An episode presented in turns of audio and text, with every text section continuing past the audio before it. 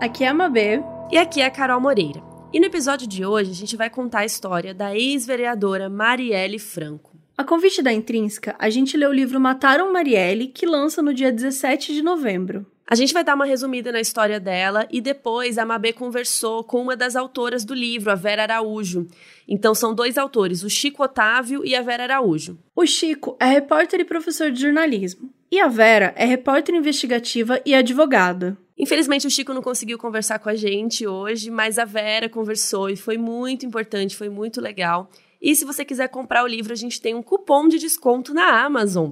O livro se chama Mataram Marielle e o cupom é Marielle com dois L's, né? Marielle com dois L's e dá 10% de desconto para você comprar o livro Mataram Marielle.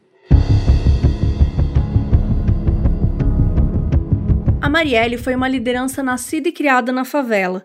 Em 2016, foi eleita vereadora com 46 mil votos, sendo a quinta mais votada. Em sua carreira política, foi reconhecida internacionalmente por ONGs pelas formulações de projetos de leis e pautas em defesa dos direitos da população LGBTQI+, e das mulheres pretas e faveladas. Em março de 2018, ao voltar de um evento, a Marielle Franco foi executada enquanto estava dentro do carro. O motorista do carro, Anderson Gomes, também faleceu. O crime chocou pelo profissionalismo, porque eles não deixaram quase nenhuma pista, e também pela crueldade foi um marco no aumento da criminalidade do Rio de Janeiro e lido como um ataque à democracia e às bandeiras que a Marielle defendia. E esse caso acabou entrando para a história do Brasil. O caso Marielle foi noticiado no mundo todo e gerou diversas manifestações. Hoje, mais de dois anos depois, as pessoas continuam pedindo justiça e respostas. Ou como a pergunta que a jornalista Eliane Brum faz diariamente no seu Twitter: 975 dias. Quem mandou matar Marielle? Não serei interrompida, não aturo o interrompimento dos vereadores desta casa, não aturarei de um cidadão que vem aqui e não sabe ouvir a posição de uma mulher eleita, presidente da Comissão. Esse trecho que vocês ouviram agora foi o último pronunciamento da Marielle Franco antes de ser executada. Mas vamos começar pelo início. Marielle Franco nasceu em 27 de julho de 1979 no Rio de Janeiro.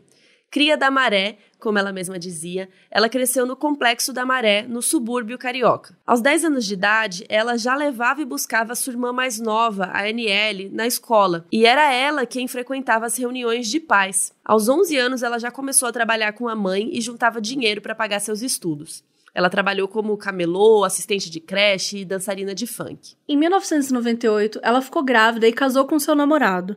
Interrompeu os estudos por causa da gravidez e a sua filha Luyara nasceu no fim daquele mesmo ano. No ano de 2000, ela perdeu uma amiga para a guerra entre polícias e traficantes da Maré e começou a militar pelos direitos humanos. E nunca mais parou. Denunciava violência policial que conhecia de perto. Marielle conseguiu voltar para os estudos e se formou em sociologia e depois fez mestrado de administração pública na UFF. Em 2004, ela conheceu a Mônica Benício e elas começaram a namorar. Em 2017, elas foram morar juntas, ela, a Mônica e a Luiara, a filha da Marielle. E o casamento delas estava marcado para o fim de 2018. Mas, infelizmente, esse dia nunca chegou.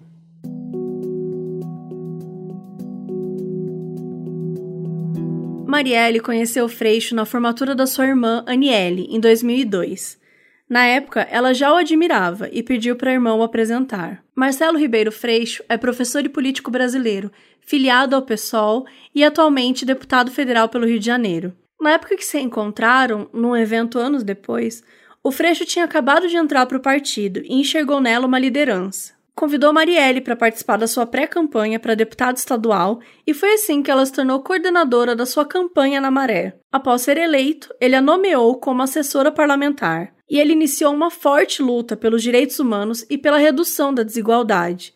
E também presidiu a CPI das milícias da Assembleia e fez história. Esse é um trecho de 2018, quando a Miriam Leitão entrevista o Freixo. Olha, lamentavelmente, eu fiz a CPI das milícias em 2008. Não foi fácil fazer, porque o que tinha de mais poderoso na Assembleia Legislativa naquele momento era o grupo de milicianos, inclusive. Eu só consigo fazer a CPI porque um grupo de jornalistas de um jornal do Rio de Janeiro é barbaramente torturado ao fazer uma investigação de milícia numa área de milícia, e aí a imprensa compra a pauta né, da milícia e a pressão externa sobre a Assembleia me faz aprovar, senão não teria aprovado a CPI das milícias. É bom lembrar essa, esses fatores externos né, no Poder Legislativo. Ao fazer a CPI das milícias, a gente conseguiu indiciar 225 pessoas, entre eles todos os líderes de milícia, entre eles deputados e vereadores. Foram todos presos. Então não foi uma CPI que terminou em pizza, uhum. né? Mas ali, Miriam, a gente é, fez inúmeras recomendações, são 58 recomendações, né? Essas recomendações vão ao Ministério Público, ao Poder Judiciário, ao Congresso Nacional e essas recomendações ao Poder Municipal. Essas recomendações nunca saíram do papel. Por isso as milícias cresceram. Hoje tem um percentual enorme da vida das pessoas que está submetida ao poder desses caras. A milícia é um grupo armado que domina territórios. É importante explicar minimamente também, porque como tem gente do Brasil inteiro assistindo, não necessariamente conhece ou domina isso que o carioca lamentavelmente já se acostumou. São grupos armados uma parte considerável deles vinculados a agentes da segurança pública da ativa e, e, e ex-agentes, que dominam o território, dominam todas as atividades econômicas desse território. Aí ele explica o que seria um marco na luta contra o crime organizado. Crime organizado geralmente é um nome que se dá às atividades de um grupo que se envolve em algo ilegal, mas que precisa de uma preparação, uma coordenação para aquele crime acontecer. É tipo uma empresa, só que de coisas ilegais, assim, tipo o Poderoso Chefão ou Breaking Bad e tal, que tem toda uma estrutura por trás que ajuda e permite com que aquelas coisas aconteçam e funcionem. O Marcelo Freixo ainda presidiu a CPI das Armas em 2011 e teve que sair do país e inspirou até um personagem do filme Tropa de Elite. O personagem era o Diogo Fraga, professor de história e militante dos direitos humanos, que se torna deputado estadual e também preside uma CPI contra as milícias. A Marielle trabalhou com o Freixo por anos e por isso parecia muito natural que ela seguisse os passos dele, se candidatando ao cargo de deputada estadual, o que implicaria abrir mão do mandato que ela tinha no momento. Era também o desejo do Freixo, ele foi uma espécie de mentor assim para ela no início, então ele torcia muito para que ela continuasse no caminho e tal. E a Marielle conquistou a presidência da Comissão de Defesa da Mulher e brigava muito no plenário, defendia diversos temas que faziam parte da agenda parlamentar dela, como discussões sobre homofobia, sexismo, negritude. E a Marielle incomodava. Ela era uma mulher forte, assertiva, ela não se esquivava de nenhuma briga, né? Ela era muito uma boa líder. Mas apesar disso tudo, ela nunca tinha sido ameaçada de morte. Ela queria se candidatar para o cargo de senadora e tinha muito apoio para isso, mas ela queria terminar o seu mandato antes, ou, como ela gostava de falar, mandata. Porém, o PSOL, partido que ela atuava, tinha outros planos para ela, lançá-la como candidata a vice-governadora do Rio na chapa com o Tarcísio Mota pelo PSOL. Mas Marielle foi executada antes de anunciarem a chapa.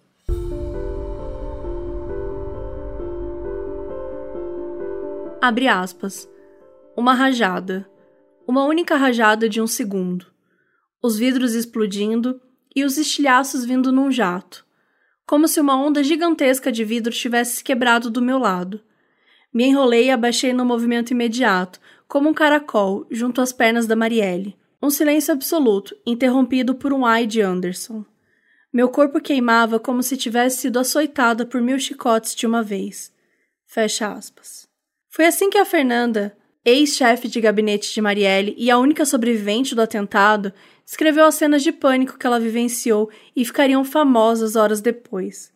A cena aconteceria no dia 14 de março de 2018, quando Marielle Franco e o motorista Anderson Gomes foram assassinados a tiros na zona central do Rio de Janeiro. A Marielle estava saindo da Casa de Pretas, um espaço coletivo de mulheres negras que ficava na Lapa. Ela tinha sido mediadora do tema Jovens Negras Movendo as Estruturas, um evento promovido pelo PSOL. Ali fora, estacionado na mesma rua, estava um carro prata parado.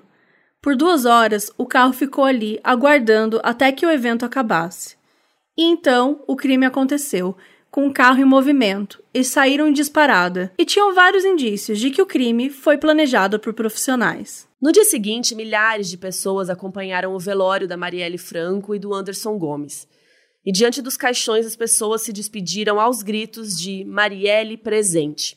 Jornais brasileiros só falavam nisso e atos de manifestações foram marcados por todo o Brasil. Por dias, as pessoas só falaram nisso. Quatro dias depois da morte da Marielle, a Katy Perry tinha um show marcado no Rio de Janeiro e dedicou uma música para Marielle, exibiu a foto dela no telão e até convidou a irmã e a filha dela para o palco. Apareceram várias fake news bem pejorativas ligando a Marielle ao tráfico, e poucos meses depois, deputados do PSL quebraram uma placa escrito Rua Marielle em um comício do Wilson Witzel em 2018. O Witzel acabou se elegendo a governador do Rio de Janeiro, mas hoje está afastado por suspeita de participar do esquema de corrupção na área da saúde. A expressão Marielle presente começou a ser dita por milhares de manifestantes. Ela virou nomes de ruas no Rio de Janeiro, em Lisboa, em Paris. Ela virou samba enredo de escola de samba, virou símbolo de luta e de resistência. E as investigações não traziam nada de novo e as pessoas não paravam de pressionar para entender o que aconteceu. E para piorar, o Brasil ainda vivia um cenário político de muita tensão com a eleição presidencial chegando, né? Em outubro de 2018, três ex-assessoras da Marielle foram eleitas: a Renata Souza, a Dani Monteiro e a Mônica Francisco. E elas prometeram dar seguimento ao trabalho de defesa dos direitos humanos que a Marielle fazia. Ao longo dos anos, a Marielle foi homenageada em diversos murais espalhados pelo mundo. Virou camiseta, panfleto, instituto, inspirou mulheres pelo mundo todo. O nome dela foi usado muitas vezes, muitas vezes de forma positiva e muitas vezes foi usado em vão. Mas uma coisa é certa: ela nunca foi esquecida.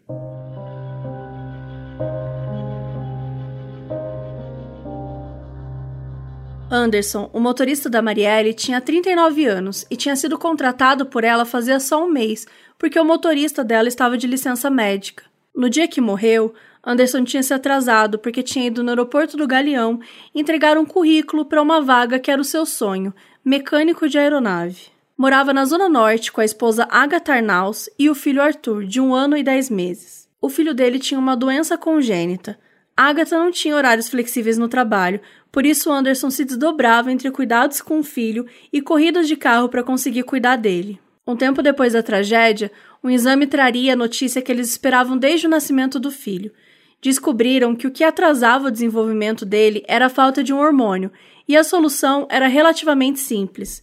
Infelizmente, o Anderson Gomes não sobreviveu para ouvir essa notícia. A investigação não avançava tão rápido quanto as pessoas gostariam. É um caso realmente muito difícil, complexo, a pressão popular era intensa, ainda é, né? E também alguns erros foram cometidos. Para falar sobre isso, a gente trouxe uma das autoras do livro Mataram Marielle, que eles mergulharam profundamente nesse caso, né? Então, o livro foi escrito pelo Chico Otávio e a Vera Araújo, e a gente teve o prazer de conversar um pouquinho com a Vera.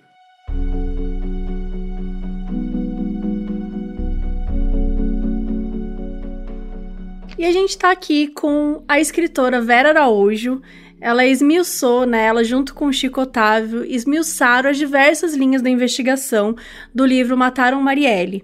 Então, antes de começar, eu queria agradecer, né, você ter vindo, você estar tá aqui falando com a gente. Então, primeiro, obrigada por esse, por esse espaço. Ah, eu que agradeço para você, Mabê, Carol, é, e para todo mundo do Modus Operandi. Eu espero que o pessoal gosta desse podcast, enfim, a gente vai abrir o coração aqui. Boa. E, e, acho que antes de começar, acho que seria legal você contar um pouquinho sobre você, sabe? Sobre a sua carreira, é, o que você realmente achar que faz sentido, até para entender um pouco é, o que, que levou você a escrever esse livro, esse tipo de coisa. Bom, eu sou repórter investigativo no jornal o Globo, né? Eu tô lá desde o ano 2000, né? E eu sempre cuidei muito dessa área de segurança pública, área de, de a parte criminal, né? E a gente acompanha muito esse, o crime organizado aqui no Rio de Janeiro, que é um, um, uma estrutura bem diferente do que a gente vê em outros lugares. Em São Paulo, por exemplo, tem o PCC, as pessoas conhecem né, como uma organização criminosa do, do estado de São Paulo. Aqui no Rio de Janeiro é uma coisa meio, é bem diferente, porque a gente tem vários é, vários grupos, às vezes esses grupos se juntam. A gente, no momento aqui no Rio, a gente tem, é, a gente tem o tráfico de drogas, né, os traficantes que se dividem em algumas facções criminosas, e tem a milícia também. Né? É, eu cobri muito, sempre cobri a milícia também. É, eu dei até o nome de milícia, né? Porque a gente não, não Isso que eu tinha nome. lido, que você que tinha dado o nome de milícia, né? Você que nomeou primeiro esses grupos paramilitares, né? Assim que, É. que, que fala. É porque assim na minha carreira a gente sempre eu sempre cobri muita muito como eu falei muito crime, né? E teve é, no, no início, nos idos dos anos, é, final dos anos 80, início dos anos 90, é, tinha os grupos de extermínio na Baixada Fluminense. E aí tinha muitos assassinatos, eram as chacinas, né? Uhum. E de lá para cá, é, aí eram às vezes por conta de traficantes, aí às vezes é, é, policiais matavam, é, bandi- diziam que matavam bandidos, né? Na Baixada Fluminense e tinha essas chacinas, aconteciam essas chacinas. E às vezes, às vezes ia- havia também grupos de facções rivais, criminosos rivais, também se, né, se, se cometendo esses assassinatos, né? E aí de lá para cá começou a surgir um outro grupo, né, é, de policiais, al- algumas é, pessoas ligadas ao poder público, né, policiais, é, agentes penitenciários, né, ou guardas penitenciários, militares, é, que começaram a, a diz- dizer que estavam tentando fazer uma limpeza, né, enfim, é, nas comunidades, e aí começaram a surgir Aham. é, assassinatos nas, nas comunidades. E aí, nisso, só que eles vinham com uma, uma história de que eles estavam querendo proteger os moradores dali. Mas, na verdade, eles passaram a, a cobrar por serviço, cobrar taxa de proteção e dali outras taxas, né? cobrar o, o- e exigir que só comprassem gás com eles, o uso de, da internet com eles, que é o gatonete, né? que é o chamado aqui no Rio de Janeiro. E aí surgiu, é, começou a surgir esse grupo. A gente botar grupos de extermínio seria, seria muito um nome muito complexo, que era diferente. Grupo de extermínio só mata. Aham. Aqueles que estavam ali eles não estavam só para matar, estavam também para oferir lucros, né, com Uhum. aqueles serviços, né, com uso de van, essas coisas. Então eles começaram é, com transporte alternativo. Então eles é, é, era uma coisa diferente, não era só grupo de extermínio. Também não era a polícia mineira, porque a polícia mineira que que é por- como o próprio nome diz, ser de Minas Gerais, também seria uma espécie de grupo de extermínio. Era coisa diferente, porque eles queriam dinheiro. É, eles exploravam as pessoas que moravam e impunham terror para essas pessoas que moravam nas comunidades. Aí, por conta disso, comecei a pesquisar, assim, puxa, acho que milícia. Aí coloquei milícia, escrevi a primeira matéria falando sobre os grupos e botei milícia. E o nome pegou, né? E aí ficou milícia, milícia está até agora. Então a gente tem esses grupos, é, os traficantes, a gente tem é, os milicianos e ainda temos os contraventores, os chamados bicheiros. Aham. E como que vocês tiveram a ideia de escrever esse livro, né? Porque vocês já escreviam sobre isso, já pesquisavam sobre isso, então tem aí uma intensa pesquisa, um aprofundamento e tal.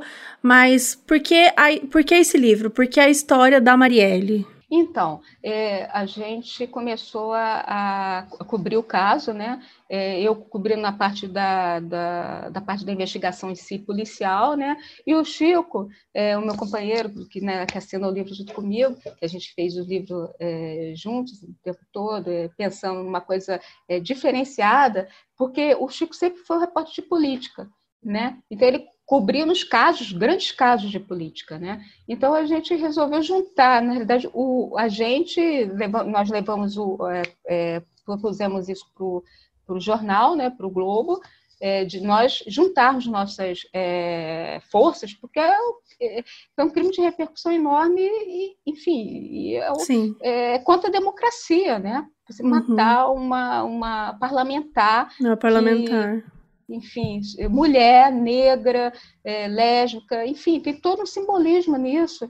E, assim, é uma afronta né, a democracia. Então, a gente, nós juntamos nossos, né, nossas é, experiências né, nessa área para poder nos aprofundarmos e, escrever, e fazer um jornalismo investigativo de verdade. Né? Não ficar também, essa também foi uma proposta, a gente é, fazer um trabalho que não fosse só receber da polícia ou só receber do Ministério Público. A gente queria fazer, deixar nossa, nossa marca, procurando fazer aquilo, sair da inércia de ficar só no, no, é, pegando as, as, as, respostas prontas. A gente também investigou. Né? E esse, esse é o nosso diferencial também com o livro. E por que o livro? Inicialmente, as, as, as histórias vinham assim todas picotadas. E a gente sempre, as pessoas perguntavam para a gente: ah, mas vocês deram isso? Ah, mas o que, que isso tem a ver com aquilo? Porque a pessoa às vezes não acompanha. Só vê as manchetes de, de, de jornal, mas não, não se aprofunda, né? Exatamente, exatamente, Mabê. As pessoas é, é, acabam pegando né, os, as suas as manchetes, os picot, a, par, a uhum. história picotada. E aí, na hora, e ninguém tinha se preocupado em juntar todas essas histórias. Você pode até fazer uma memóriazinha quando você dá um, uma matéria, mas, você não, mas a história é tão longa, com tantos altos e baixos, que fica difícil você fazer isso numa página de jornal ou na internet, com uma matéria, entendeu? E aí houve essa, esse convite da Intrínseca, né, para que, que nós escrevêssemos o livro e tentássemos, da melhor forma possível, deixar essa, essa história mais clara para o leitor, né? Não, legal. Bom, bom, bom saber. Enfim, tava, a gente estava conversando antes sobre o livro, né? Sobre como ele é, né, na, na forma que eu vi, uma maneira de explicar as linhas de investigação. Porque, principalmente, para quem está de fora, que é todo, todos nós, né? Porque ainda não tem muitos resultados, a gente ainda não tem exatamente é, todas as respostas. Então, para nós que estamos de fora, existe uma pergunta principal, né? E, e dentro do livro, vocês tentaram trazer, é, acho que esmiuçar essas linhas de investigação e trazer um pouco sobre isso. Será que você conseguiria explicar? É assim, eu acho que vai ser difícil, mas Resumidamente, quais foram as linhas de investigação do livro que vocês exploraram? Então, inicialmente é, surgiram várias linhas de investigação para o caso, que a própria é, Delegacia de Homicídios é, começou a, tentar puxar o fio do novelo, né? E aí uhum. É, essas histórias, é, praticamente toda a imprensa chegou a dar, que era investigar é, um, um, batalhão da, da, da, região onde a Marielle tinha feito um comentário sobre o desaparecimento de jovens na, na favela do Acari, que é o, e esse batalhão é, é tido como o batalhão mais é, violento do Rio de Janeiro, que é o 41º, que é o Girajá, né, tem essa fama, né, e ela chegou a fazer um comentário naquela semana, na véspera da, do assassinato dela, é, também teve. É, que é aquele de... post que ela fez perguntando quantos nós mais vão ter que morrer, né? Exatamente. Que ficou até uma frase famosa dela falada no post. Exatamente. Essa foi uma linha que foi explorada. É, também tem a, a linha do, é, de coisas, de projetos dela na, que de repente ela pode ter feito é, uma, algum tipo de explanação durante a, a, na Câmara dos Vereadores, durante, durante o plenário, que também poderia de repente ter desagradado né, é, uhum. alguém ali, né? E essas foram as linhas mais. Ah, porque é o seguinte: primeiro os, os policiais pensaram, ah, ela foi ameaçada em algum momento. Ninguém, desde o início, ninguém falou durante os depoimentos de que ela tinha recebido uma ameaça direta, nem, nem ameaça velada. É, a Talira, por exemplo, ela recebeu ameaças diretas. Né? Uhum. Mas a Marielle não, nunca teria, tinha recebido uma ameaça. Né? E também o trabalho dela, também foi uma outra linha, o trabalho dela na, durante a CPI das milícias. Também foi citado, foi uma das linhas também que a Delegacia de Homicídios e o Ministério Público também tentaram é, se aprofundar para ver se seria um deles né, o, o fato que levou ao assassinato, uma das razões do assassinato. Né? E naquele período, a Marielle também tinha uma, é, na, na véspera, tinha aceitado ser, é, é, ser uma, das, de, uma, uma das vereadoras que ia representar é, a oposição durante a intervenção, porque o Rio de Janeiro estava sob intervenção é, federal naquele período, que os militares, a gente, o secretário de segurança e o interventor é, federal eram militares. E, ela foi morta justamente naquele período da, daquela é, do, do, do, do de, de, uma certa é, do, de, da intervenção é, federal, que na realidade era uma intervenção militar de certa forma, né? Porque uhum é, eram militares que estavam é, no comando da segurança pública do Rio de Janeiro. Então, tudo isso foi levado em conta naquele período também. Pode falar um pouquinho sobre essa parte da intervenção militar? Como que seria o papel dela? O que, que foi realmente essa intervenção? É, o papel da Marielle ali seria ser de fiscalização mesmo, para que, é, que, enfim, que os direitos humanos fossem respeitados, os direitos das pessoas, entendeu?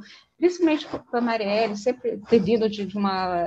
Né, se cria de uma comunidade, ela cria de uma favela, melhor dizendo, né, porque hoje em dia a comunidade a gente não usa mais, a favela mesmo, porque as pessoas têm essa identificação a identidade delas é da favela, veio da favela. Isso é importante porque isso mostra é, a importância de você é, é, de, de, manter suas raízes, né? E Mariela era isso. Ela, ela, ela mantinha as raízes. Ela, ela tinha esse olhar especial para a área de direitos humanos que ela já já tinha adquirido, já não só por ela ser da maré, né, uma cria da maré, como ela costumava dizer, como ela também ela, ela, ela ganhou muita expertise na época que ela trabalhou com Marcelo Freixo, no PSOL, durante o mandato dele como deputado estadual, né? É, uhum. Então, ela, ela, ela cuidava dessa parte da Comissão de Direitos Humanos. Então, Marielle tinha essa bagagem. Ela já, quando ela... É, isso estava... Era uma das propostas dela. Ela estava no, no, no, mandato, que ela chamava de mandata, até. Uhum. Né? A, a gente cita dela... isso também, achei bem interessante. Exatamente. A mandata dela era justamente com esse olhar especial para a área de direitos humanos, a, a, a proteção é, da, da, da, da da, da, das, das, pessoas que moram em, em favelas, a, a, questão LGBTQI, a, a questão do, do, das pessoas pretas, né? É, enfim, isso tudo fazia parte. Então, ela representava. E, e a gente sabe que é, quando tem uma, um, uma intervenção é, federal, né, que muitas vezes os direitos, em alguns casos, os direitos humanos, eles são relegados, né? Eles são tem que ter uma, uma pessoa cuidando disso, uma pessoa fiscalizando. E, e ela era a pessoa mais indicada, né? Isso houve um consenso para isso, né? Então foi por isso que ela assumiu. E, e qual, era o, o, o, é, o, qual era o cenário naquele período? O cenário que a gente, naquela época, estava uh, ocorrendo assim, muitos roubos de carga no Rio de Janeiro, o Rio de Janeiro era o campeão do, do enfim, toda hora tinha, toda hora é, ocupava os manchetes de jornal, as, o, a televisão, né, o noticiário de modo geral.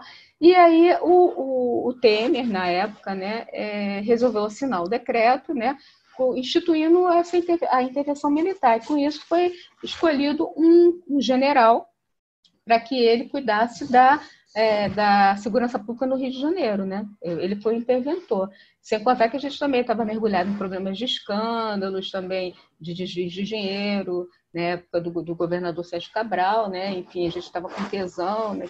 enfim, era uma confusão danada aquele período. Então, por conta disso, era esse o cenário, então por isso que houve a intervenção é, federal aqui no Rio de Janeiro. É, acho que até você comentando desse período, eu tava relembrando que tudo isso aconteceu em 2018. E 2018 foi um ano muito difícil. Foi um ano que realmente dividiu o Brasil em muitos sentidos.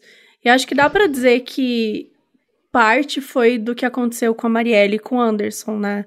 Acho que de certa forma aquilo desencadeou algumas questões e algumas pautas que já estavam sendo discutidas há muito tempo, mas enfim, por, por a gente estar tá vivendo até um momento de eleição presidencial, que, né, dentro do contexto de que uma, de que a presidente anterior, né, tinha sofrido impeachment, então tinha uma outra pessoa, né, então a gente estava, enfim, era um verdadeiro caos e, e, e foi um momento muito difícil em todos os sentidos. Então, acho que eh, houve essa polarização, né? Até esse termo ficou muito, muito famoso nessa época. Acho que ninguém nunca tinha usado para falar sobre política, tanto como a gente aprendeu a falar polarização, mas que isso foi super essencial. Mas vamos dar um passo para trás, assim. Vamos, assim, aconteceu o, o, a tragédia, né? Aconteceu a tragédia e aí tá, no dia seguinte teve aquela comoção que foi o enterro, né? Então eu queria que você falasse assim também um pouquinho como é que foi esse processo investigativo e como é que foi a, a importância mesmo que essas reportagens e essas investigações que vocês estavam fazendo foi para também tentar elucidar o caso? Inicialmente, é, os repórteres normalmente é, pegam as informações é, prontas da polícia, do Ministério Público, enfim, dos órgãos que possam passar a informação. E, infelizmente, é, no, no, próprio processo da Marielle, a gente estava sentindo, dos repórteres que cobrem o caso, estavam sentindo dificuldade de conseguir as informações, né? E esse trabalho é, do, do, de jornalista começar a fazer, é, investigar, que é, o, que é a base do jornalismo investigativo, de certa forma tem, tem acabado um pouco, né? As pessoas às vezes ficam, é, se acomodam, recebem a informação já pronta dos órgãos, é, essa, essa, esse silêncio das autoridades em não passar as informações fomentou com que fez com que os jornalistas passassem a correr atrás de informação. E aí, por exemplo, é, é, colegas que começaram a pegar imagens, tentar colher imagens das câmeras de segurança ao longo do trajeto em que houve a emboscada Marielle e Anderson por exemplo. Isso é inter... Os jornalistas conseguiram as imagens com mais rapidez do que a própria polícia, entendeu? Que a polícia que tinha que isso acaba sendo um, uma coisa meio um erro grave, né? Porque a primeira coisa que você tem que fazer colher, recolher é, imagens do trajeto é meio que o dever de casa da polícia, né? É, tentar ouvir testemunhas, isso é primordial é, colher, recolher as cápsulas do local, as balas, é, ver a iluminação, fazer uma analisar o corpo ali no local, a cena do crime que né, a gente costuma falar. Quer dizer, como é, é, faltavam essas informações, os repórteres começaram a ter que se mexer, tipo, a gente não está recebendo informação, nem sabe se eles estão fazendo o dever de casa deles. Então, vamos fazer o nosso dever de casa? Então, pensando nisso, é, é, uma série, alguns repórteres colheram imagens e, nesse caso, ir no local do crime, no, no horário, isso foi uma coisa que eu fiz, entendeu? Eu disse, gente, é, tem, temos que ir no local do crime, ver se é, alguém viu alguma coisa, né? Foi aí que eu resolvi, é, no mesmo horário, passar lá e dar uma olhada, é, tentar descobrir testemunhas, ouvi várias pessoas no local, muitas pessoas disseram que não, ah, não vi nada, ah, não ouvi nada, você não ouviu nada, isso chama atenção. É, houve um tiro, né, foram, foi uma rajada, ninguém ouviu nada, aí vem aquela ideia, ah, local público, fica, tem uma estação no metrô em frente ao local onde a Marielle e o Anderson foram executados. Quer dizer, não é possível que ninguém tenha passado ali. Eu sei, o horário é complicado, o local, a iluminação no, no, no, no justamente na cena do crime, ali, no ponto, a, a, era, era ruim, mas assim, as pessoas estavam voltando do trabalho, por volta de 9 horas da noite, 9 e 15 da noite, enfim, é, foi daí que eu tentei, assim, é, num dia de semana, à noite, né, é, olhar o local, pesquisar. Eu fiquei é, sentada numa, numa escadaria tentando analisar o local, saber se ah, a iluminação realmente é ruim. Ah, o, o, o, o passa gente aqui, não é tão ermo assim. Tá? É, é realmente ermo para o local que é, mas passa um ou dois, enfim, não, mas tem gente, de vez em quando passa alguém. E aí nisso perguntando, ah, você viu? Ah, você sabe de alguém que viu? Aí eu é, cheguei num morador de rua. Né? É, eu já tinha ouvido vários moradores de rua, três, né? É, e aí eu cheguei nesse morador de rua ele negou, mas ele acabou caindo numa contradição na hora que a gente que eu comecei a perguntar, ele disse que não viu nada, eu falei assim, ah, mas foi por volta de nove, e aí falei um horário, ele disse, não, foi 9h15, eu vi o relógio ali. Eu falei, ah, o senhor disse que não estava aqui, como é que o senhor... ele se entregou, né? Ele se entregou, assim, né? Aí não tinha como ele, ele uhum. né, voltar atrás, né? Aí depois ele começou a contar as coisas, ele foi, assim, crucial, crucial. E dele eu consegui começar consegui chegar em outra pessoa que essa a senhora com as crianças, né? Ela me deu um pouquinho mais de trabalho, né? Porque era uma, era uma pessoa que passou ali na hora, né? E não, às vezes a pessoa não tem uma rotina. foi essa rotina que me fez ir ao local, porque eu falei assim, gente, não é possível, será que no dia, no mesmo horário, eu não vou encontrar alguém, não sei o quê? A coisa da rotina é uma coisa forte. E, e eu fiquei, eu fiquei surpresa. Principalmente por ter uma estação de metrô, né? Então, realmente é um lugar que as pessoas entram e saem, teoricamente, num, em horários parecidos, né? Em, em horários que fazem aquela rotina ali. Então, realmente é, é uma ideia boa para para conseguir rever pessoas que estiveram ali, né? Exato, exato. É, quer dizer, eu pensei, tive essa, né, esse insight, assim, eu falei, ah, vou lá ver, vou ver qual é, né? E aí realmente é, tinha esse, esse, essa, essas pessoas, né? Eu consegui depois de alguns dias encontrei a senhora com algumas dicas, tudo no, no, né, perguntando daqui, dali. Eu fui no posto de gasolina também que tem um posto de gasolina próximo, as pessoas não ouviram nada, e aí reforçou a ideia de que o crime, o executor, usou um silenciador. Quer dizer, foram informações que a gente conseguiu obter por conta do, do das, das pessoas, das, das testemunhas. Pessoas, das testemunhas, uhum. exatamente, exatamente. Isso é importante. E, e isso é legal é, porque, como eu falei, a gente às vezes fica esperando a autoridade é, passar uma informação, e aí o jornalista, quando passa a, a, a, procurar isso, você faz um jornalismo mais sério, mais cuidadoso, e, e, e você não, não fica esperando as respostas prontas, né? Então, Sim. você vai à luta, né? E, o, caso da Marielle foi muito isso. A gente foi à luta por várias vezes. A gente foi fazer investigação paralela.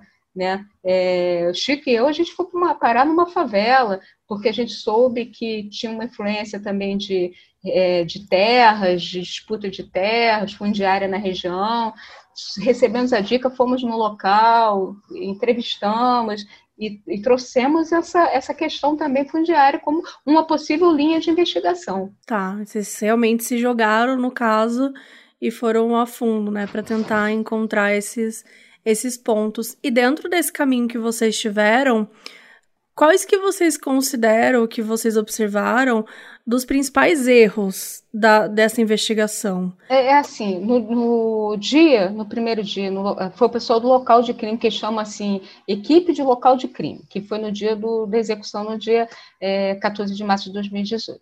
Aí foi a equipe local de crime. Só que essa equipe local de crime, por exemplo, ela é, não, não, não, viu todos os, os as marcas de os vestígios de tiro na, na no carro, por exemplo.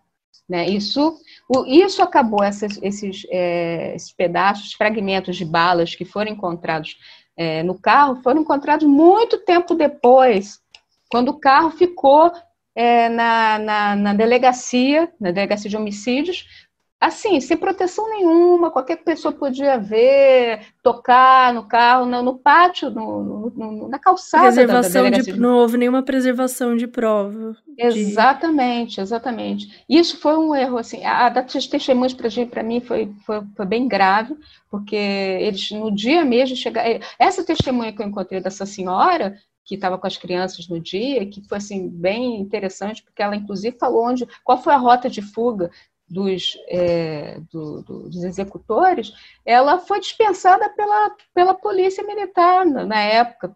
Tipo assim, ah, olha, o que, que você está fazendo aqui com, com tanta criança, com as crianças? Nas... Vai para casa. Ou seja, e não pegaram os dados dela, não pegaram o telefone, nada para servir posteriormente de testemunha, mandaram ela embora, como eles fizeram com várias pessoas. Mas a gente achou essas duas testemunhas, e a Polícia Civil chegou a achar é, uma pessoa que, que trabalhava num educandário que tinha próximo, né, de, de jovens, mas de repente pode é possível que haja mais testemunhas.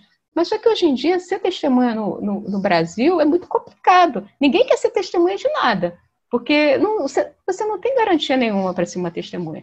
Então, se você, de repente, tem uma testemunha, alguém que está querendo falar, e você dispensa essa testemunha, é assim, é, é um absurdo dos absurdos, né? E você não pega nem os dados para ser ouvida depois.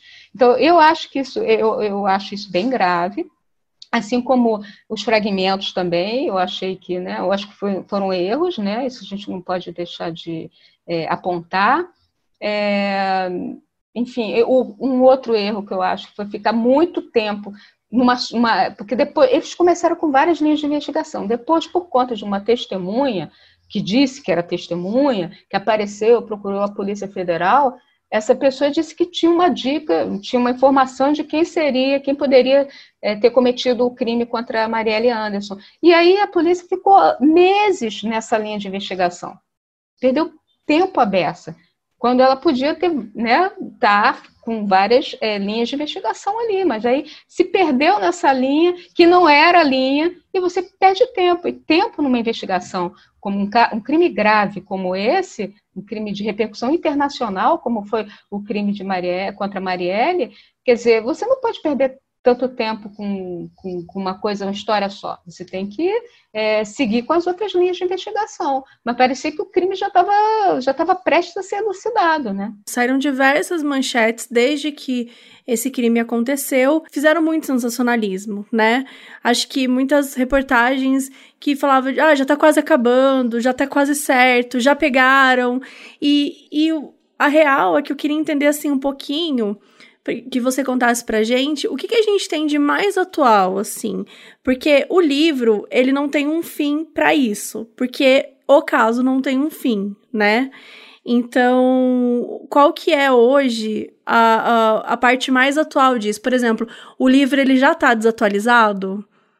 Ou ele não... não... O livro, não, o livro não está desatualizado, porque tá, a, a, nesse momento ele está atualizado. Eu não sei se no dia que, enfim. É, porque, Novembro verdade, de 2020 está atualizado, né? É, Vamos, é, exatamente. No Brasil 20... a gente não pode atualizar nada, assim, as coisas vão mudando muito Exa rápido. Exatamente. Por exemplo, o que, qual o quadro hoje? A gente tem o. É, a polícia chegou, né, depois de, dessas idas e vindas, de é, perder um pouco de tempo, né, com, com informações fake, né, enfim, chegou ao Rony Lessa. É, a partir de quê? Rony Lessa existe, é, foi extraído do celular dele, né, e da, dos devices dele, né, é, computador, essas coisas também, é, informações de, de acessos que ele fez até ele buscar a Marielle como alvo, isso é interessante, porque a, a Marielle não era o, o pelo o principal, que, o principal alvo, pelo uhum. que a gente observa, pelo que observamos pelas investigações.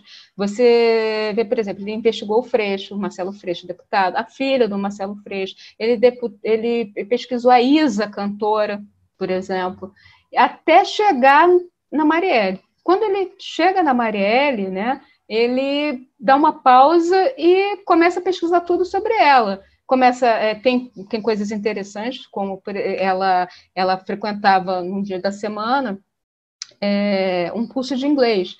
Ele fez a pesquisa do endereço do endereço próximo onde ela fazia o curso de inglês no dia que ela né, naquela semana que ela ia para o curso de inglês. É, é, isso é Agora, o mais assim que chamou muita atenção foi quando ele pegou, buscou um endereço que era do ex-marido da Marielle, que ela ia visitar naquela semana, que ela não fazia nunca. E ela, é, o que isso chamou muita atenção dos investigadores, principalmente das promotoras do, do Ministério Público, né, do GAECO, daqui, que é o grupo de atuação especial, né, contra o crime organizado, de combate ao crime organizado, e que elas, eles fizeram os, o, o, enfim, o Lessa e seus cúmplices, né? Porque também isso não está muito claro se ficou o Lessa sozinho, né? É, o que a polícia chegou é que o, é, as investigações é, chegaram é que o Lessa foi o atirador. Tanto que também tinha pesquisas da, do mesmo tipo de arma e de acessórios para aquela arma que foi usada para a execução do, da Marielle e do Anderson.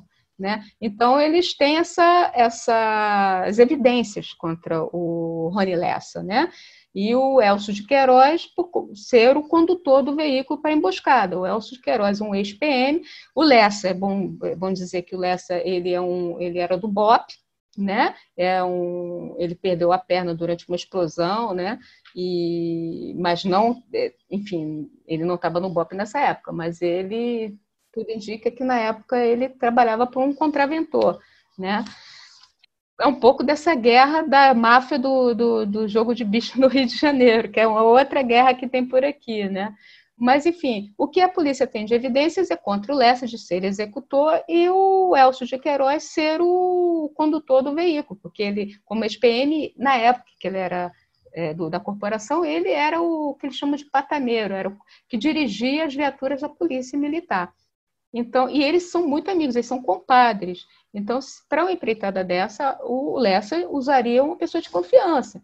Então, essa, isso tudo é, amarra uma investigação é, essa investigação da Marielle e do Anderson. E, e, além disso, quer dizer, como eu falei. Ambos estão presos hoje. Ambos, ambos estão presos no presídio federal em Porto Velho, no norte, em Rondônia, né? No norte do país e por conta justamente dessas é, evidências que foram essas provas, né? E o carro também foi, a, a, polícia também conseguiu fazer o trajeto do carro a partir de imagens, né, de câmeras, né? Mas só que em nenhum momento, é, como o vidro era muito isso filmado, esse filme escuro, em nenhum momento foi possível ver quem estava dentro do carro o que faz com que hoje em dia o Ministério Público anda com uma, tem uma guerra jurídica aí na, que chegou ao Supremo Tribunal Federal para fazer com que o, a, o, Google, a Google, o Google, né, é, libere é, é, informações que possam fazer com que tenha mais provas, evidências de que aquele carro está, que o Lessa ou alguma pessoa ligada ao Lessa estava nesse carro. Né? É, enfim, tem umas, é, umas é, disputas judiciais aí ainda por conta do caso da Marielle. E para é conseguir pelo geolocalizador, é isso? Do, de device? Não, não na verdade, o que, que é? Ou a imagem da câmera mesmo? Não, deixa eu, é, é uma coisa meio complexa. Vou tentar explicar da, da, forma mais simples possível, porque essa história de é, meio, é muito complexo, né? Esse negócio de Google, devices, enfim. Para a gente também, como repórter, que a gente não está acostumado, a gente nem é repórter de informática dessa área, né? Mas a gente tem que começar a aprender, né? Enfim, é o seguinte, é porque o carro usado na emboscada, é, é, enfim, tudo indica que esse carro foi visto quase, foi visto em dezembro do, de 2018, de, do mesmo ano que ocorreu o crime. Depois do crime, ele foi visto numa via expressa aqui na Trans, é, Transolímpica, uma via expressa que tem aqui no Rio de Janeiro. Foi visto no, no pedágio. Tem essa imagem dele no pedágio, mas a ideia é o seguinte: é tentar, é, segundo os investigadores, é tentar descobrir como eles têm o horário exato que o carro ficou ali saber dentro desse, de 10 minutos, tipo 5 minutos antes, 5 minutos depois, no período ali, quais eram os, os, os celulares que estavam ligados é, via pela internet ali naquela região. E para isso eles precisam do localizador do Google para saber quais os, os, os aparelhos que estavam ali é, ativos. Porque por conta disso, fazendo uma seleção, é, eles, é, na verdade, eles não querem saber o nome de todas as pessoas, não, mas tentar descobrir se alguma dessas pessoas, pedindo até a própria operadora, saber se alguma tem ligação, é, o nome do Lessa, o nome de alguém ligado ao Lessa, enfim. É, abrir Encontrar outras pessoas que poderiam estar envolvidas, né? Exatamente, exatamente. Agora, isso cai naquele problema da privacidade. Uhum. Que existe um monte de situações. Que é um Esse direito crime... das pessoas, né? E, e é. é... Exatamente, exatamente, um direito das pessoas. O Google é, alega na sua, na sua defesa, né, para não abrir esses dados, de que está respeitando a privacidade das pessoas, é, na individualidade de cada um. Né? Ao mesmo tempo, essa discussão foi recentemente para o STJ, né, por isso que agora está no STF, que estão aguardando essa decisão, mas no STJ entendeu eh, a, a justiça, a Justiça do Rio e o STJ eh, entenderam que esses dados para a elucidação de um crime é, como o da Marielle, um crime de tanta repercussão, que crimes, que esses dados sejam quebrados, entendeu?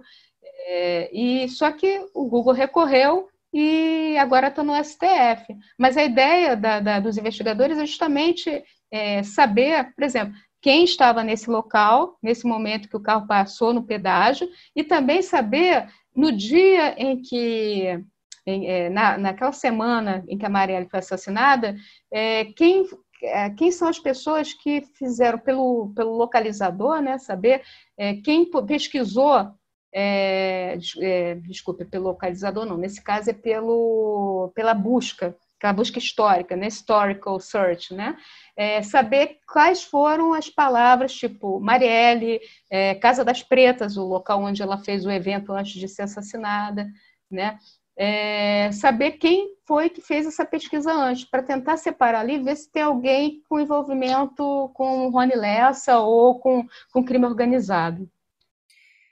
Isso é muito interessante de, de pensar, porque significa que, dependendo, ainda podem vir atualizações aí por conta de tecnologia, né? Se isso for para frente, se o Google não recorrer mais, enfim, se tiver que abrir né, essas informações, talvez ainda tenham mais atualizações ainda nesse sentido.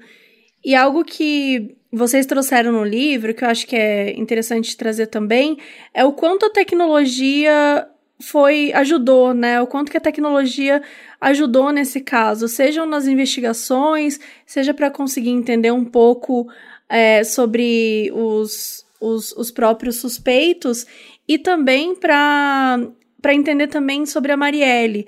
Porque aparentemente ela, né, vocês falam no livro que ela estava gravando todas as conversas que ela vinha fazendo até então, né? Que isso era algo que nem a família dela, nem o partido estava sabendo, né? Pelo que eu entendi, ela estava gravando essas conversas e por conta disso, vocês tiveram, não sei se foram vocês tiveram acesso, mas enfim, a, a investigação teve acesso a essas conversas e por conta disso, eles entendiam, bom, eles entraram na, na vida da Marielle, né? Entre aspas, por assim dizer.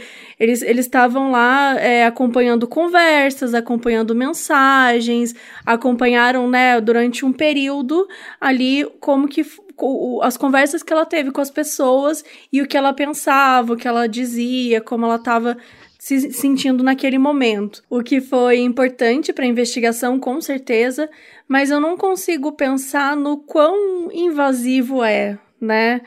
E o quão assim, o que isso pode acontecer com as pessoas, né? As pessoas quando, enfim, se acontecer algum tipo de crime, alguma coisa assim, saber que a nossa vida é fuxicada desse jeito, né? Que ela é invadida dessa forma, ela era, tudo bem, ela era uma parlamentar, ela era pública e tudo mais, mas me incomodou, sabe? Essa, assim, me deu assim um pouco de, não sei, eu senti assim uma coisa do tipo, poxa, até isso, sabe? Até isso foram atrás, até isso é, ela não, não teve esse poder, né, de, de, de garantir a sua própria, sei lá, privacidade, né? É, um crime como esse, que, enfim, de, dessa magnitude, é, esse tipo de coisa, de, a pessoa perde realmente a privacidade. É uma coisa necessária, porque você está ali, é aquela coisa do, de, você botar na balança, né? Você, o que, que é mais importante? É elucidar o crime. Para isso, infelizmente, você vai ter que fuxicar a vida dessa, dessa pessoa, de tudo quanto é forma. Uhum. Ali a gente conhece é, até um outro lado da Marielle, o lado da mulher desconfiada. Ela, a, a, gente tem que levar também o um momento político, aquele momento ali, a gente explica isso no livro. Ela tentava, ela queria ser senadora, entendeu? Ela, ela queria, se ela tivesse que deixar o cargo dela de vereadora, ela preferiria, até porque as pessoas estavam é, cobrando isso dela. Né? As mulheres estavam cobrando isso dela. A, a, ela estava crescendo. As pessoas já até chamavam forma. ela de senadora, né? Brincando Exatamente. assim. Ela estava crescendo a, a, a, figura, porque ela era de um carisma assim sem igual. É realmente o carisma dela, ela e ela era assim, ela sabia ser doce na hora que tinha que ser doce, ela sabia ser aguerrida, guerreira na hora que tinha que ser. Ela era muito uma pessoa muito forte, temperamento assim muito, é, ela, enfim, é, ninguém imaginava. Só depois que ela começou a atuar, a, a, se você pegar os, as imagens, a gente fez esse trabalho de pesquisa, pesquisamos as, as, os, as falas delas a, em plenário, você, você vê como é que ela era, ela se posicionava. Ela era muito assertiva em tudo. E, e qualquer coisa, ela era de uma inteligência, ela é de uma perspicácia, ela conseguia perceber qualquer coisa que viesse denegrir a imagem de uma mulher, de uma mulher preta, de qualquer tipo de coisa, uma favela, qualquer coisa que ela visse ali naquele ela pedia a palavra para poder falar e se impor. Olha, teve um, tem um episódio que foi com Marcelo Siciliano, nos vereadores, que inclusive esse vereador no início, quando houve aquela primeira é, linha de investigação, uma das linhas de investigação que a polícia estava seguindo era contra, colocava o Marcelo Siciliano como um dos é, possíveis mandantes naquela época, né, no início da investigação, tem uma fala dela que reforçava um pouco até essa versão quando ela fala, ela pede é, a, né, é, um plenário para poder falar, né, pede a, é, o direito né, de, de, se posicionar. Quando Marcelo Cicilano fala assim, ah, minha palavra de homem, palavra de homem, ela pega, depois pede né, a, a, a vez para falar e diz assim, não, que palavra de mulher também é válida, também é válida, não é só de homem que vale, não. Ou seja, ela sempre estava antenada para mostrar o posicionamento, né, é, é, tentar é, reforçar a, a, figura da mulher brasileira, a mulher, a mulher que, que vê. Até porque a gente vê, agora mesmo a gente tem. É que o ambiente também que ela estava é, era muito masculino, né? Era um ambiente. Exatamente. Era um ambiente que ele, de certa forma, ele já repudia a, a mulher, né? Então acho que tinha muito sobre isso também. Ela precisava o tempo todo estar tá se provando. Exatamente, tinha que se, tinha que se posicionar ali, ela tinha que provar por que, que ela estava ali. Por isso que o trabalho dela era muito mais complicado do que qualquer homem dali. Porque ele já estava ali, já, a maioria, né, tapinha nas costas. E você não faz isso com a mulher, entendeu? Então, ela tinha que se posicionar. E ela, todo o tempo, ela ficava em vigilância, era uma eterna, uma, uma, uma vigilância constante para mostrar o posicionamento dela ali, mostrar que ela não vê. Imagina, uma mulher preta, da, vinda da favela, entendeu? É, é, lésbica, ali naquele, naquela posição, é, os homens faziam chacota, ela, toda hora ela ouvia piadinha e isso fazia muito mal para ela, entendeu? E, enfim, é, tem esses episódios que chamam muita atenção. Agora, voltando àquela história da, da da, da, da privacidade é uma coisa que é, a gente também tenta mostrar no livro, né? Que essa coisa, é, isso, essa história não acabou, óbvio, né? Não chegou no mandante, né? Mas além disso, tem muita coisa para acontecer.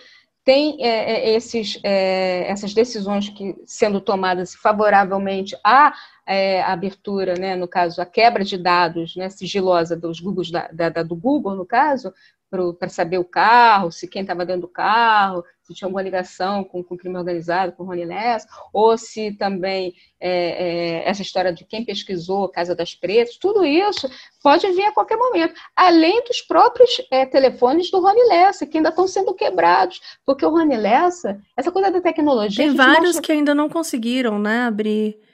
Exatamente. Tem vários que não conseguiram abrir. Então, os, os, é, isso ainda está para acontecer entendeu? Porque eles tinham vários, eles tinham vários e-mails, eles tinham vários celulares, eles tinham, eles tinham um maior cuidado. Ele é uma pessoa ele usava o celular de última geração, porque quanto mais é, novo, mais novo o, o, o aparelho, mais é, é tecnologia, mais é, é, mais difícil de fazer essa quebra dessa segurança do, da, dos aparelhos, entendeu? E isso passa a ser uma um, um uma arma fator, também, né? Fator que dificulta o trabalho da investigação, né? Então, é, e ele era muito esperto, ele pesquisou programas para apagar é, dados do computador, dados do celular, é, para não deixar rastros. Esse crime quase não deixou rastros. E os rastros, a polícia teve que se, re, é, se reinventar. Na verdade, é, nos Estados Unidos isso está muito mais adiantado. A gente não tem isso que que vem acontecendo no Google, Facebook, aqui no Rio de Janeiro, no Brasil, que evita a quebra. Lá nos Estados Unidos isso é muito mais muito comum.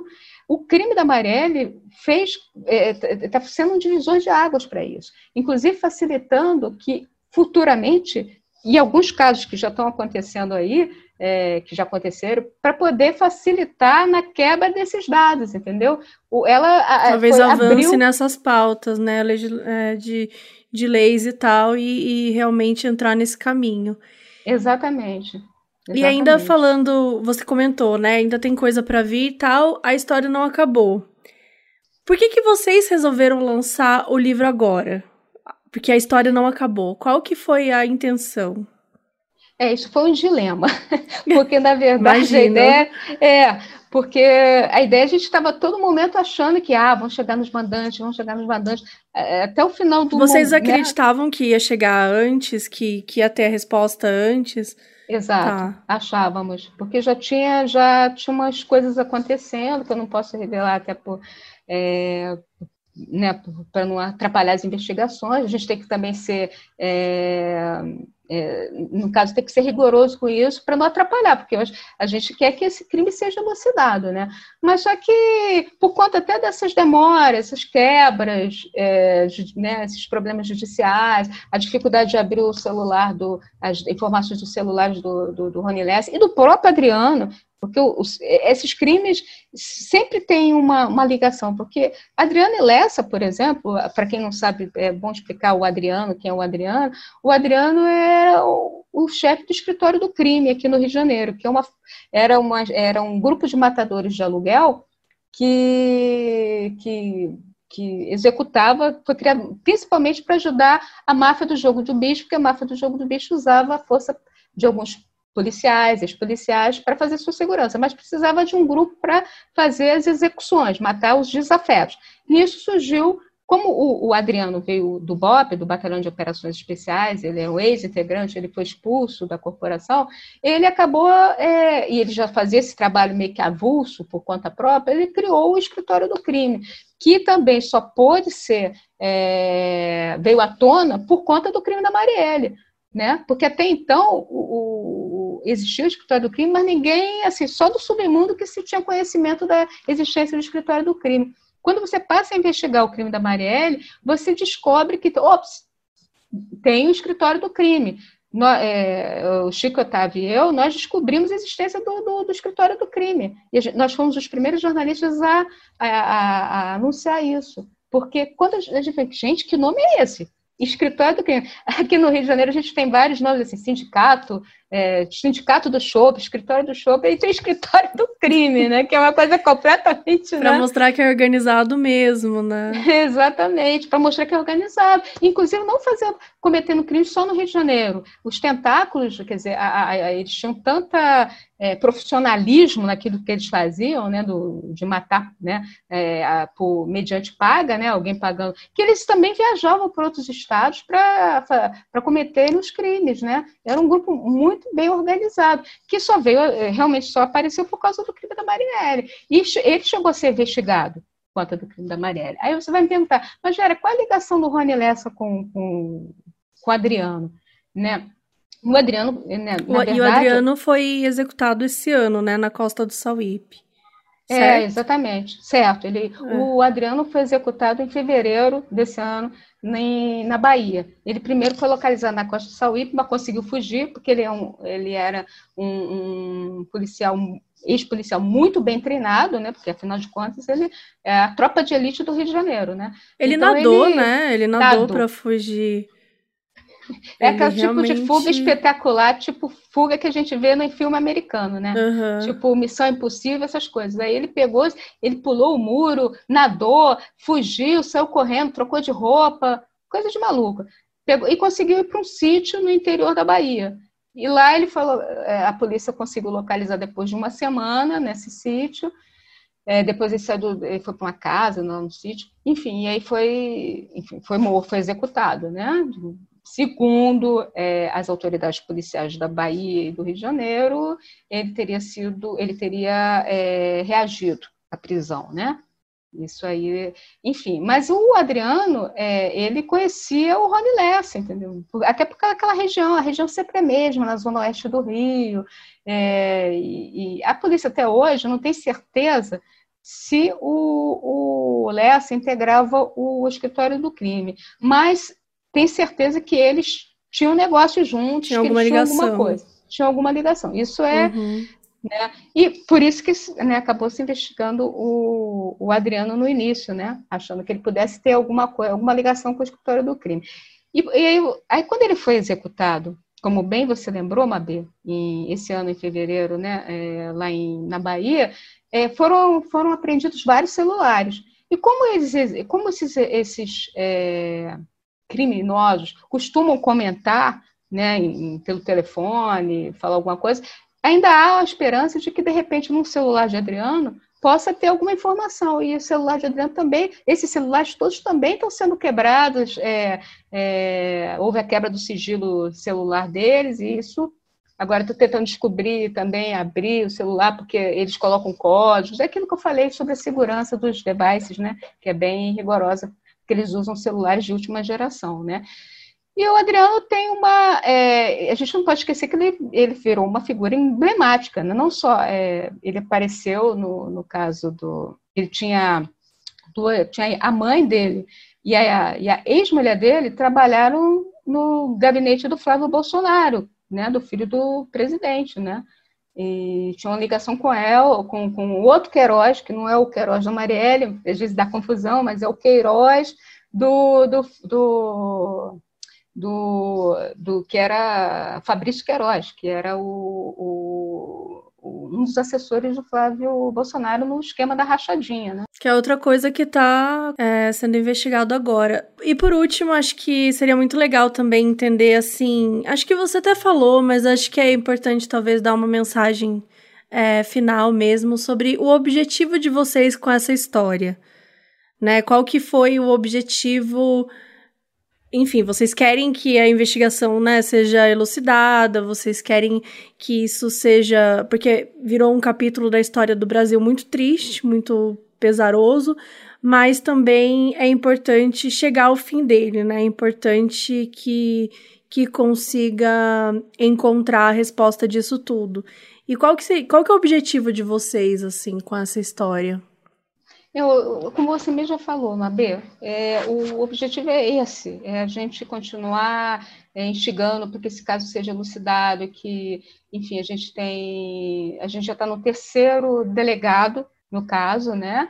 É, temos duas promotoras que são muito aguerridas, é, dedicadas ao, ao, caso. Isso foi uma grande, né, uma grande, é, um fator positivo, né? Porque a gente vê uma integração né, agora, nesse momento, até da, da polícia com as promotoras, as promotoras cobram muito e, e não aceita qualquer tipo de resposta. Elas querem provar com todo cuidado, são muito né, é, detalhistas, é, enfim, querem robustecer essas provas. Isso é importante, porque hoje no Brasil, qualquer coisa é, é, é um, um, motivo para soltar as pessoas, né? A gente vê aí, toda hora a gente vê é, pessoas sendo soltas é, de forma que você não entende, sabe que a pessoa, todo mundo sabe que é um super bandido, que, que cometeu crime, tudo indica, mas às vezes se pega numa, numa informação, numa, numa prova que não seja tão... É,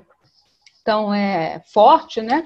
Enfim, uma prova que seja mais é, é, frágil, eu acho que o termo é esse, e aí consegue soltar. Então, o objetivo é realmente fechar e não aceitar qualquer, qualquer, é, qualquer pessoa sendo é, sendo acusada. Isso é importante.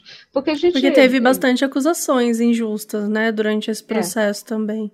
É, a gente viu, por exemplo, nesse caso que, que o antes de chegar o Rony Lessa, né, é, a polícia ficou, perdeu muito tempo com um determinado, é, com dois suspeitos, que eles, né, dois, porque, duas pessoas que eles achavam que podia ser o executor e o mandante. O executor, que eles achavam que seria o Orlando da Curicica, né, é, ele é miliciano, ele nunca negou ser miliciano, mas sempre recusou. E ele disse, eu não, ele fala, costumava falar, não vou ser embuchado, que é o termo que eles chamam para colocar uma pessoa é, como acusada quando não tem nada a ver. Então, a, né, aí falam, chamam de bucha, embuchado, é um termo que é usado na linguagem é, policial. E, e, e, as, e as promotoras fizeram um trabalho muito interessante nesse sentido de não aceitar qualquer coisa, tinha que ter muito, tinha que ser provas. Provas robustas, contundentes, né? Contundentes, exatamente. E isso é importante, a gente tem que ter esse olhar é, para não prender um inocente, né? É um caso complexo. Por, é, é, tem, um, tem, umas coisas interessantes, porque o, o, você chegou a comentar ah, sobre a pressa. Nesse esse tipo de crime, óbvio que a gente tem que ter uma certa é, precisão, tem que ter precisão e uma certa é, pressa para conseguir as informações, porque às vezes elas podem se perder. Mas, ao mesmo tempo, tem que ser uma coisa consciente e, e, e, e responsável, porque um, inocente pode ser preso, né? Então, e, um crime como esse, a pessoa não vai ser solta tão cedo, né? Então, é, é preciso ter as informações bem é, detalhadas, bem é, robustas, para poder levar o caso até o final e ter certeza absoluta que é que esses são os executores, esses são os, os mandantes. A, a, tanto a polícia como o Ministério Público não tem dúvidas de que Rony Lessa e Elcio de Queiroz foram os executores. Agora, é necessário chegar os mandantes, né? chegar os mandantes. E, e a nossa mensagem no, do, no, livro é justamente essa, de que é, tem que ser, ter cuidado, a, a cada a investigação tem seu tempo, né? mas que tem que ser uma coisa é, responsável, tem que chegar aos verdadeiros mandantes, né? E, e, a gente vai seguir cobrando. E o livro é só um aviso, ó, vamos continuar cobrando. Isso aí não vai acabar por aí, não. Se tiver que, de repente, a gente vai continuar na investigação, a gente vai continuar cobrando, né? Esse caso não acabou, né? E a outra coisa que também foi importante é mostrar que a gente não pode, isso aí já é um pouco pelo jornalismo investigativo, que a gente não pode deixar só por conta da, da polícia. A gente também, o jornalista não pode, aquilo que eu falei durante o, o modus operandi aqui, durante o tempo todo, a gente não pode comprar versões prontas. A gente tem que sempre duvidar e correr atrás das nossas próprias, fazer nossa própria investigação paralela, uma investigação paralela, para chegar a. Ter certeza do que está falando, né? Exatamente. E, de repente, fazer o que a gente conseguiu fazer. Nós trouxemos mais testemunhos, trouxemos outras linhas de investigação, investigação enfim, vamos continuar nisso, nessa, nessa luta. A gente não, não, não vai deixar esse caso morrer, não. E, e, e no Rio de Janeiro tem um outro detalhe interessante. Toda hora tem um crime acontecendo. Se você não continuar cobrando, os crimes vão continuar acontecendo e isso vai gerar mais impunidade. Se o caso da Marielle ficar impune, eu acho que vai ser uma desmoralização total, porque é um crime de repercussão internacional. Muito obrigada pelas suas palavras e, e também Nada, por ter enfim, participado aqui com a gente. Gente, se vocês quiserem comprar o livro, a gente tem um cupom de desconto da Amazon. O livro se chama Mataram Marielle e o cupom é Marielle com dois L's e dá 10% de desconto. Então a gente vai deixar na, então a gente vai deixar aqui no link da descrição, vai deixar tudo certinho. Tivemos aqui um papo muito legal com a Vera. Vera, muito obrigada de verdade, assim. Nossa, Nossa eu... obrigada a você, Mabê, Carol, vocês foram ótimas. Enfim, gente, eu espero que vocês gostem do livro, que a gente fez com muito carinho. E uma coisa de bandeira mesmo, sabe? Uma coisa que a gente pegou, tirou assim lá do fígado, porque a gente não pode deixar é, o jornalismo sério morrer e nem uma, nem principalmente uma pessoa que pensava na democracia como Marielle Anderson, né? Porque a gente não pode, a gente tem que manter essa essa história viva, né? É, como o próprio, né? Como a própria Marielle, o slogan da Marielle, Marielle presente, né? Então a gente vai continuar com ela presente e presente também por conta da, de, de cobrar uma elucidação do, do, do, com relação aos mandantes, tá? Obrigada, então. E espero que vocês continuem as investigações de vocês e que a gente realmente veja aí no futuro, talvez, um próximo livro com, com, né, com a resposta, com o resultado que a gente está esperando para realmente dar um fim nessa, nessa história que é, que é muito triste e, e, e fala né, por si só. O Instituto Marielle foi criado pela sua família com a missão de, abre aspas, inspirar, conectar e potencializar milhares de jovens negras, LGBTQIA+, e periféricas a seguirem movendo as estruturas da sociedade. E eles têm uma campanha que é uma iniciativa criada com o objetivo de defender a memória de Marielle, espalhar o seu legado, regar suas sementes e lutar por justiça. Conheça as ações e apoie o Instituto vai em www.apoie.institutomariellefranco com dois L's, .org. O link vai estar na descrição do episódio e também nas nossas redes sociais, arroba.